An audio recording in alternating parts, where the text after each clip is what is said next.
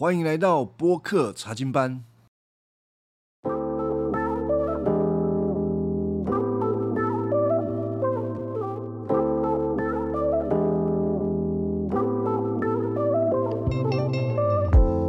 那第六章有一个主要的人物啊，我想这个人物应该是圣经里面旧约当中最有名的人物之一。那其实最有名的，我自己来呃牌，可能有三个。第一个当然是亚当啊，所有人都不管你是基督徒还是不是基督徒，都知道有这么一号人物。基督教总是认为所有人都是从亚当生的。那除了亚当之外啊，第二个有名的人应该就是摩西啊啊！这里你如果不知道摩西，不太可能啊。通常都知道摩西的故事，就是那个呃会分红海的那个摩西。摩西是很有名的。啊，第三个呢，我想我就是我们要讲的主角啊，就是挪亚。那挪亚也跟他的经历是有相关的。为什么？挪亚跟他的方舟是分不开来的，因为我们谈到挪亚，就讲到挪亚方舟啊。变渐渐的，我觉得那个方舟也不只是留在这个基督教圈子里面被使用了，挪亚好像也会比较容易成为世界上面的广告用词啊。我记得我第一部这个智慧手机啊，也叫做方舟，它英文就叫 Ark 啊，呃，叫方舟。啊，有些地点那个有些商品也会叫方舟，电影也叫方舟，五月天开演唱会也叫方舟啊。为什么方舟这个东西好像啊不只是基督徒在拿来在使用呢？我自己呃推想了一下子哈，可能是这个方舟给人的概念是一个有安全感、有稳定。然后进到方舟里面的里面的人就跟这个世界隔离啊，尤其方舟意味着是一种世界的毁灭。然而进到方舟里面的人啊，就可以得到这个平安，然后得到拯救这样子。那所以方舟很可能也是这样子，给人一种有希望啊，新生命啊。就像鲁夫找到那个伟大航道要往新世界一样啊，也许是这样。那这种概念跟圣经当中的挪亚方舟概念一不一样啊？我觉得在某种程度上是蛮相似的。呃，方舟被建立也是在于整个世界都已经毁坏了。这个毁坏指的是上帝看地上他自己所造的人，他们心里面所想的。都是恶的，都是罪恶的。呃，这个是圣经最早在呃第六章的时候，他描述人是怎么样的罪恶，在第六章有这样描述。他们说，心里面所思所想的都是恶的。那神看到他所造的人都是恶的时候，心里就忧伤，以至于他要毁掉呃这个世界。那。也许会有一些人，他们会觉得说：“哦，神好像太严厉了，动不动就要毁灭世界。”呃，其实这是从人的角度去去思想。但是我们换一个角度啊，神为什么要把这个世界所毁掉了？神不爱这个世界吗？啊，当然，神很爱他的世界，他所创造的世界啊。记得创世纪。在第一章、第二章的时候，让我们看到神创造这个世界是美好的。他每创造完，他都说好的。他并且他创造了最后一个东西，就是人。他创造完人，就说甚好。特别是这个人是按着他自己的形象样式造的，他非常看重人，他非常的爱人。但是为什么到第六章这个地方，神却？要把他所创造的世界跟人毁掉呢？那我们刚刚前面讲的前提就是，神并不是不爱，神非常的爱我们自己所创造的东西，我们一定非常的爱。只是当神看到他所爱的人全部心里面所思所想的都是罪恶的时候，他心里感受到的是一种忧伤啊。神要看到罪人，要把他们毁灭掉，他不是用一种好像很快乐的心态说：“哈哈哈，你们不顺从我啊，现在我就把你们毁掉。”而是他看到人日夜思想的都是恶的，所以他才忧伤。人都败坏了，那世界整个美好的世界他也不要了。神要毁掉他自己所有的创造，这个世界包括了人。那当然，这个整个过程当中有一个人被留下来，这个人就是。挪亚，圣经告诉我们的是，唯有挪亚在耶和华面前蒙恩。呃，第六章第八节，这个蒙恩代表的是一种对神的呼求，然后蒙了神的恩惠。所以我们可以想到的是，整个世界上面所有的人都不再思想神的事情。但是我有一个人为了这个世界而忧伤，向神呼求，求神怜悯，求神拯救，而神就听了挪亚的祈求，使挪亚蒙恩，挪亚这一家人就得到神的恩典，他们就造了方舟，就躲避了这个毁灭性的灾害。那有关于挪亚的这个事件呢，是从创世纪的第六章一直到第十章，有整整四章这么多，里面充满了很多的细节。那有一些细节我可能不会讲的太详细。第六章一开始先给我们一个比较大的图画，就是呃，当时的世界是一个什么样的状态啊？就是所有的人都离开了神，而且是这些人。没有最坏，只有更坏，就是越来越坏。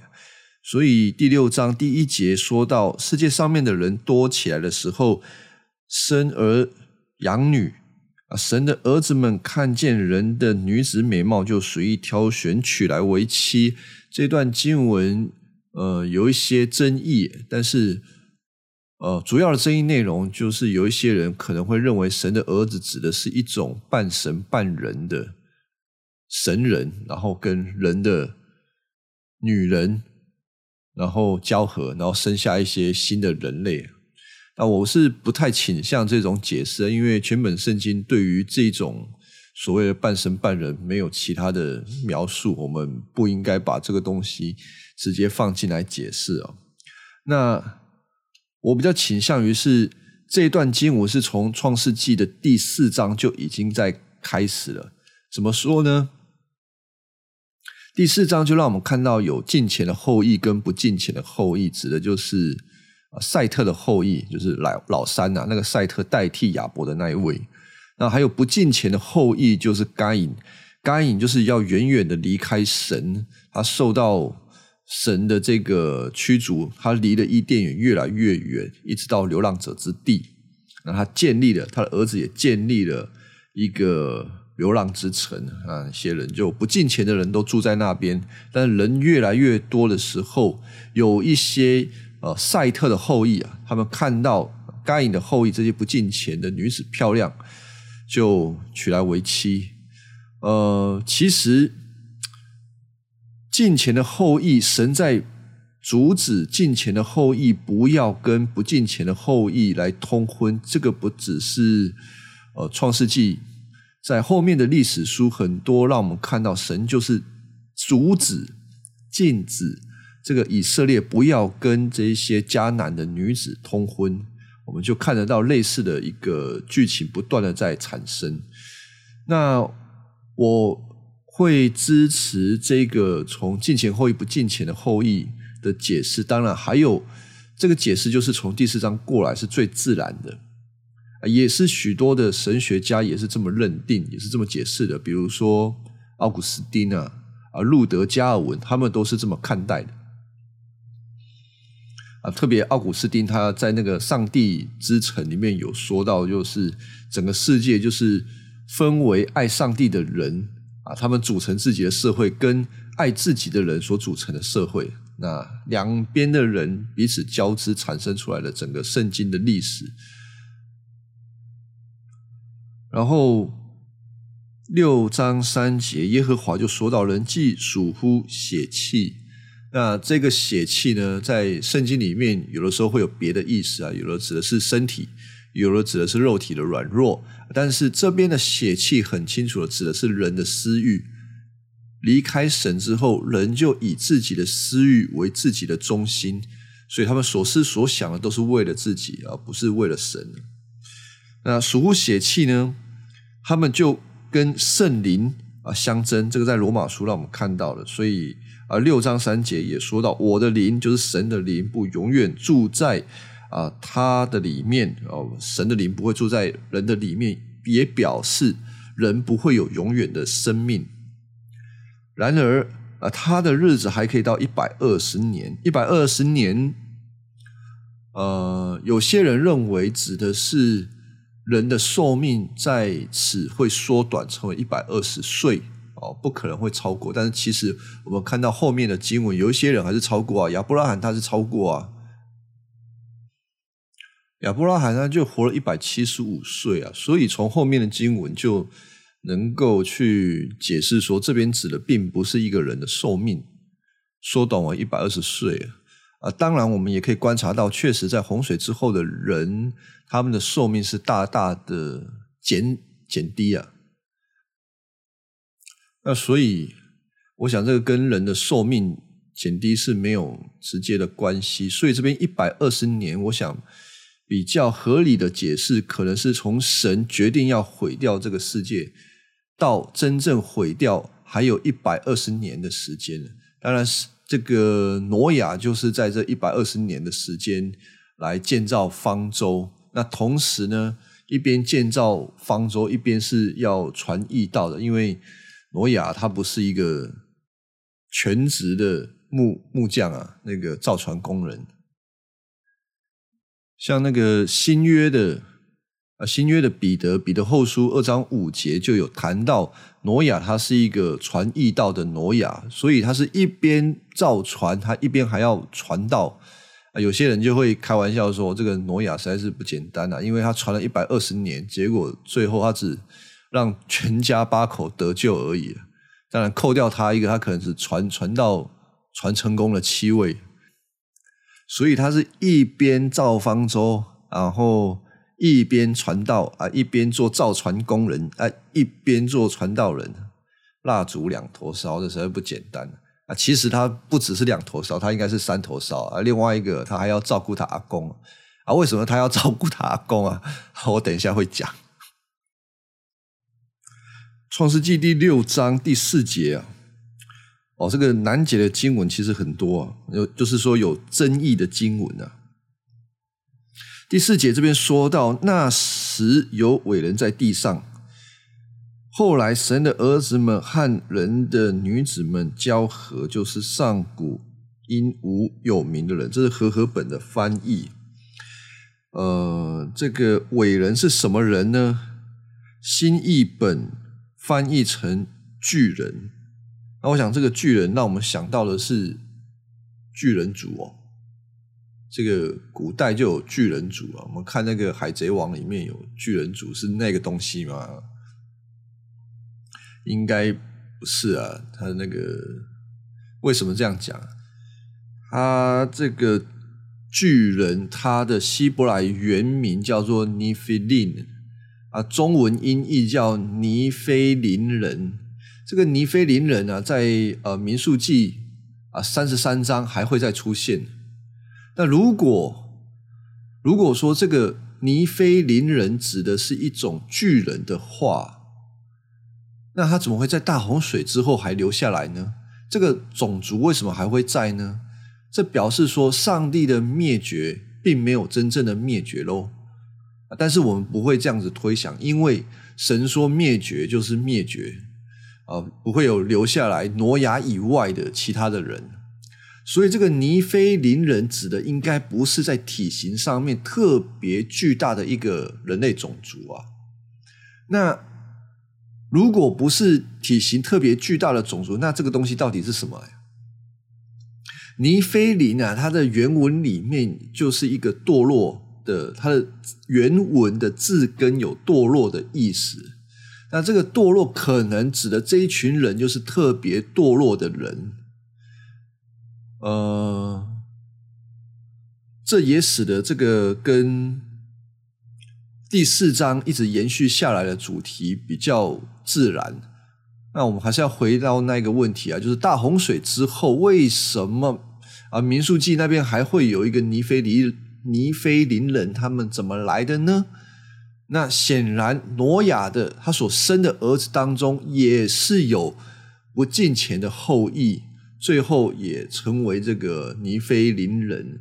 我想，这个这个是我这边的解释啦啊。毕竟这些圣经里面，特别是第六章，有一些东西是不太容易解释的。那我们就是尽可能的以上下文通顺为主要的原则。啊，所以这边的尼非林人可能指的是一些特别离开神、特别坏、凶恶的暴君。那从创世纪的呃第六章就有了。然后，如果我们这么解释的话，一直到这个民数记的十三章那边，又再次看到尼菲林人，很有可能就是在提醒读者。那个时候，仍旧有一些如此可怕的人活在地上啊！所以这样子整个来解释《创世纪》的第六章的第一到第四节，我们就会有一个比较完整的概念。它就是在描述挪亚的那个时代，整个地上都充满了很多邪恶的事情，还有不合神喜悦的人。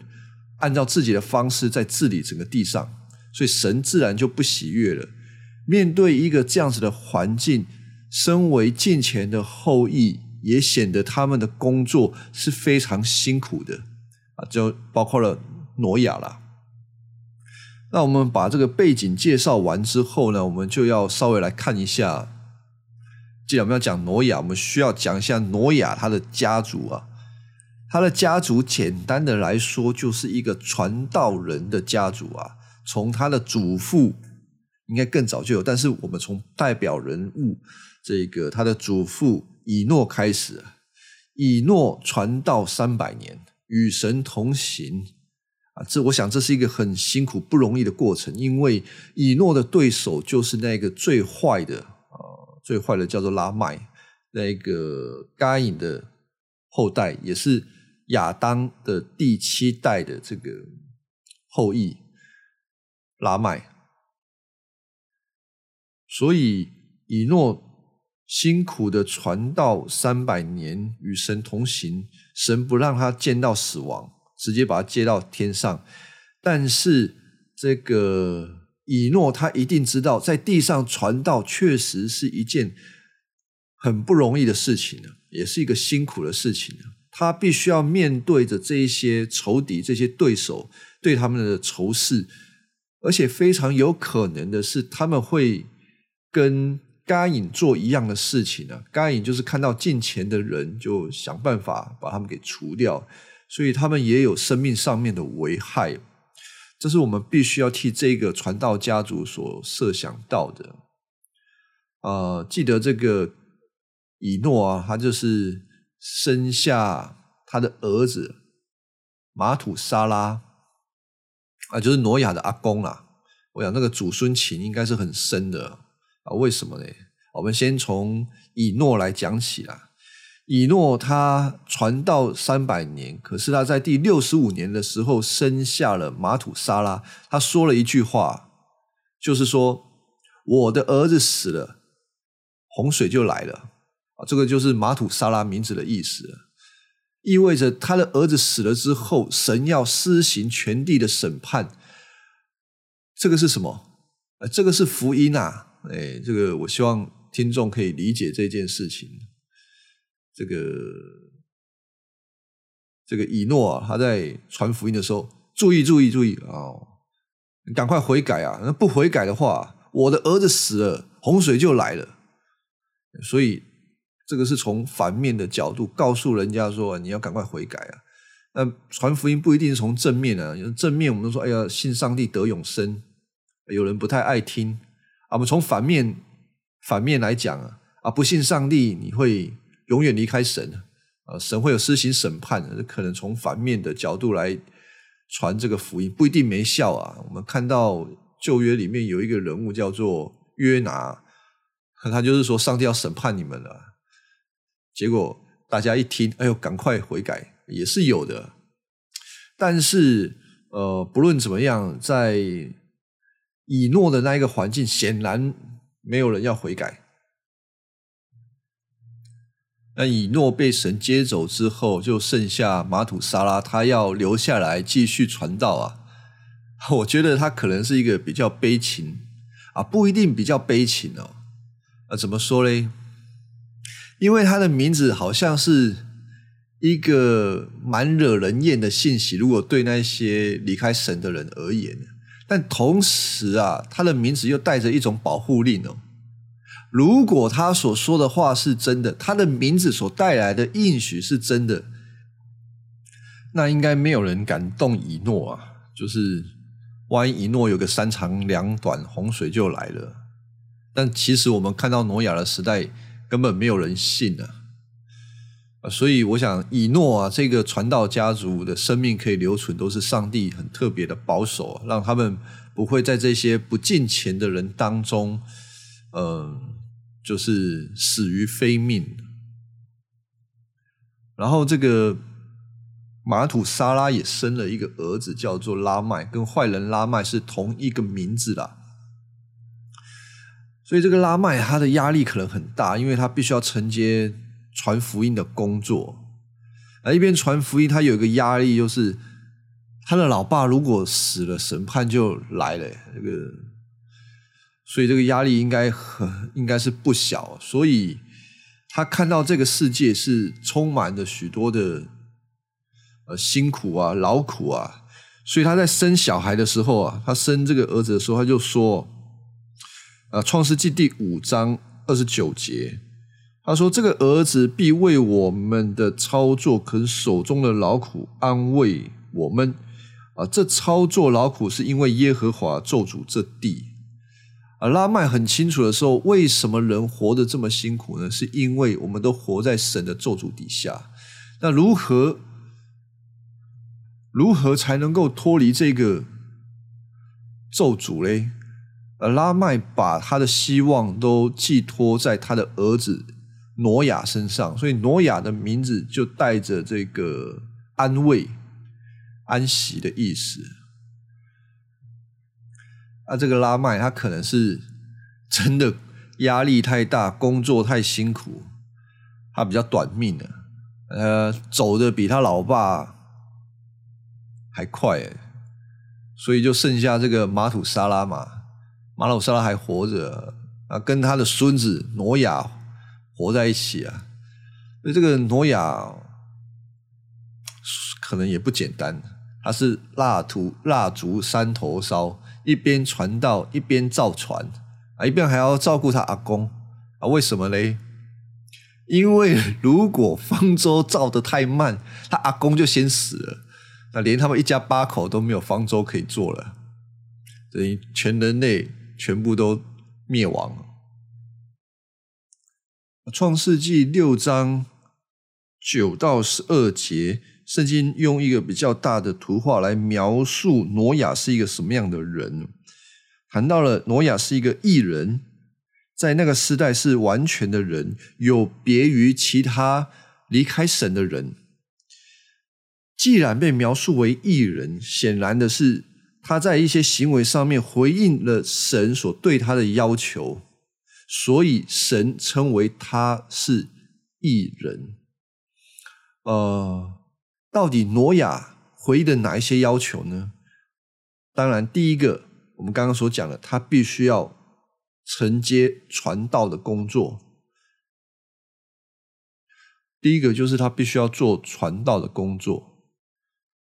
第二个呢，就是他一边传道，他的自己也需要跟那个时代的人。对抗，因为他传道他就不能跟这些人呃常常生活在一起啊，一些生活上面的习惯习俗不能混杂在一起，使得挪亚这个人他可能常常要面对一个人的孤单，当他有苦楚、有困难的时候，他是没有办法去找一个朋友啊。去诉苦说：“哎呦，我传道辛苦啊！因为除了他以外，其他的人都是离开神的。他们不听挪亚所传的道，挪亚更不可能会把他心中的一些愁苦啊、心里的话对那些人讲嘛。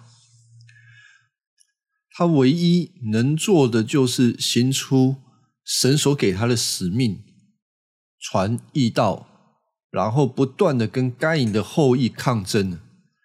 挪亚的名字本来就是安息，是神应许所带来的安息。虽然他的名字叫做安息，可是他在自己的工作当中却不得安息，因为全地都是神的咒诅，咒诅，工作很困难，很劳苦，并且都活在暴力还有毁灭之下。挪亚他能够做什么呢？他没有朋友，他还要努力工作，还要跟这一些恶人抗衡。他唯一能做的就只有呼求神。而挪亚不断的呼求，我们听到了在六章第八节的时候，唯有挪亚在耶和华面前蒙恩。挪亚的呼求得了耶和华的恩宠。神听见了，神要使挪亚蒙恩，使他脱离这个世界，使他得到一个真正的安息。但是在此之后，挪亚真的得到了一个安息吗？没有，挪亚并没有在蒙恩之后得到安息，反而是紧接了一个更可笑的任务，就是在沙漠当中去建造一座方舟。如果他在海边，那还好啊。但是神是要他在沙漠里面建一个方舟。那神也跟挪亚的立约，让挪亚可以确定，这确实是神对他的命令。原本挪亚的名字好像是要为全地带来安息的，而这时候挪亚才发现，神要让全地。得到安息的方式是用毁灭，这是神的意思。然而，挪亚也只能够回应神的恩典，回应神的命令。他要花一百二十年的时间去建造这座方舟，以至于他还有他的家人都可以得救。到了新约的时候，有一个更美、更好的挪亚。他要做一样的事情，他是谁呢？就是耶稣基督。他曾经指着圣殿说，他要拆毁这个圣殿，并且三日又要建造起来。原本这些圣殿乃是神的百姓来到圣殿当中敬拜神、赦罪的地方、蒙恩的地方，而耶稣却要把这个圣殿给拆毁。基督他要建造一个真正能够拯救世人的圣殿，然而耶稣所要建造那个真正的圣殿，是指着他自己的身体所说的。听到人却没有办法理解耶稣所传的道。这一些人按照他们的行为显出他们就是该隐的后裔，他们把耶稣交出去给法利赛人，给祭司长。给罗马兵丁要把他钉在十字架上面，在这个过程当中，讥诮耶稣所做的事情、所说的话，在马可福音十五章二十五节这边谈到了耶稣被钉在十字架的时候，上面写着耶稣的罪状，说他是犹太人的王。这些犹太人看见自己的王，却不相信。他们把耶稣跟两个强盗和他同钉在十字架上面，一个在右，一个在左。那里的人一经过就骂他，摇着头对他说：“你这个拆毁圣殿三日又建造起来的，可以救自己，从十字架上下来吧。”啊，祭司长跟文士也是这样子戏弄他，彼此说他救了别人，不能救自己。是的，主耶稣他不打算救自己，因为他要救神自己的百姓，他要救一切相信他所说的话的。他所建造的圣殿就是。用他的身体所造出来的方舟，所使一切相信他的人都可以躲在他的方舟里面，逃避天上父神对悖逆的人的震怒，还有审判。我们看到挪亚，他因着信执行上帝给他的命令，看起来是很愚拙的。但是神确实在洪水来的时候，借着丰收拯救了他们这一家。在新约的时候，耶稣所传的道，让许多人听起来也是愚拙的，但是神却让钉死在十字架上的耶稣，在第三天就复活过来，使一切相信的人以此作为凭据。不论是谁听到这些道理。一定都会分成呃两种态度，第一个可能就是不信，甚至会嘲笑；但另外一方面，肯定会有神自己的百姓，他们听了这个道理，即便听起来是多么的滑稽、不可能，但是他们却能够用一颗信心来领受，相信神，相信神所说的话必然会成就。最后在。创世纪第七章十六节，这边讲到了，凡有血肉的进入方舟的，都是有公有母，正如神所吩咐挪亚的。耶和华就把他关在方舟里头。这是挪亚他完全的执行的这个神所对他的吩咐。当他的任务完成之后，神亲自的把方舟的门关起来，而不是挪亚自己。为什么是神亲自的把门关起来呢？我想这也意味着，当恩典的时间一过之后，神会亲自的执行地上的审判啊，并且神会保护他自己的百姓，不会受到洪水还有审判。的影响，这个信息对基督徒而言是一个莫大的安慰，因为我们相信，当我们用信心回应神的时候，神必定保护我们。当然，这个信息对一些还不认识神的朋友，他当然是一个邀请，就是我们应当。也用一颗信心，相信神所说的话绝对不会落空。只要我们凭着信心来到他的面前，他必定成为我们的神。他也会邀请我们跟他的爱子耶稣基督有一个生命的关系。他保护我们进到那个真正的方舟，那个真正的圣殿里头，然后免于受到末日的审判。啊，我想这个是。今天我讲挪亚方舟的信息，那我们节目就先到这边，谢谢各位的聆听。